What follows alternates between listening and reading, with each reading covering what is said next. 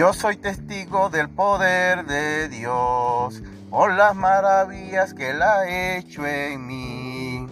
Aleluya, gloria a Dios. Estamos un día más eh, bendecidos. El Señor nos sigue dando la oportunidad de acercarnos a Él. La palabra de Dios nos dice con claridad que Cristo volverá y que a los que le recibieron, esos son los llamados hijos de Dios. Usted quiere ser hijo de Dios, tiene que recibir a Cristo. Eh, a veces se dice un discurso para no incomodar a nadie diciendo que todos somos hijos de Dios. Todos somos criaturas de Dios, mas no todos somos hijos de Dios. La palabra es clara de que solamente somos hijos de Dios los que hemos recibido a Cristo.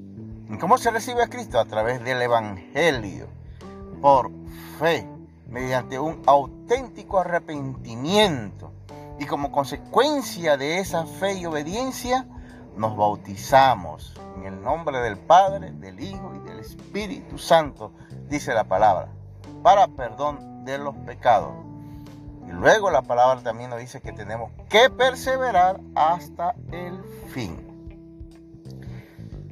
Esa es la razón por la cual nosotros predicamos todos los días, porque vemos un mundo indolente, indiferente, eh, donde pareciera que ya no existe esa fe, ese entusiasmo o las cosas de Dios.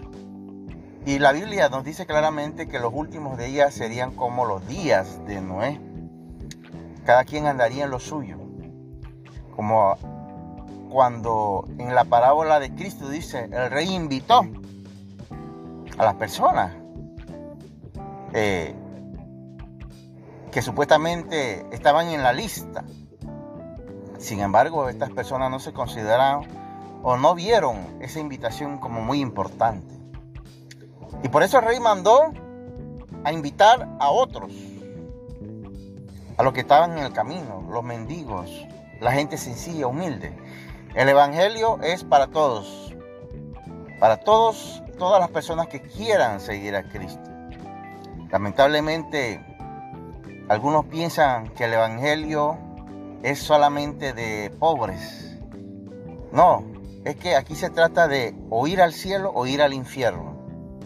Y cuando se trata de esto estamos en un dilema. Por eso Cristo dijo que vuestro sí sea sí, vuestro no sea no.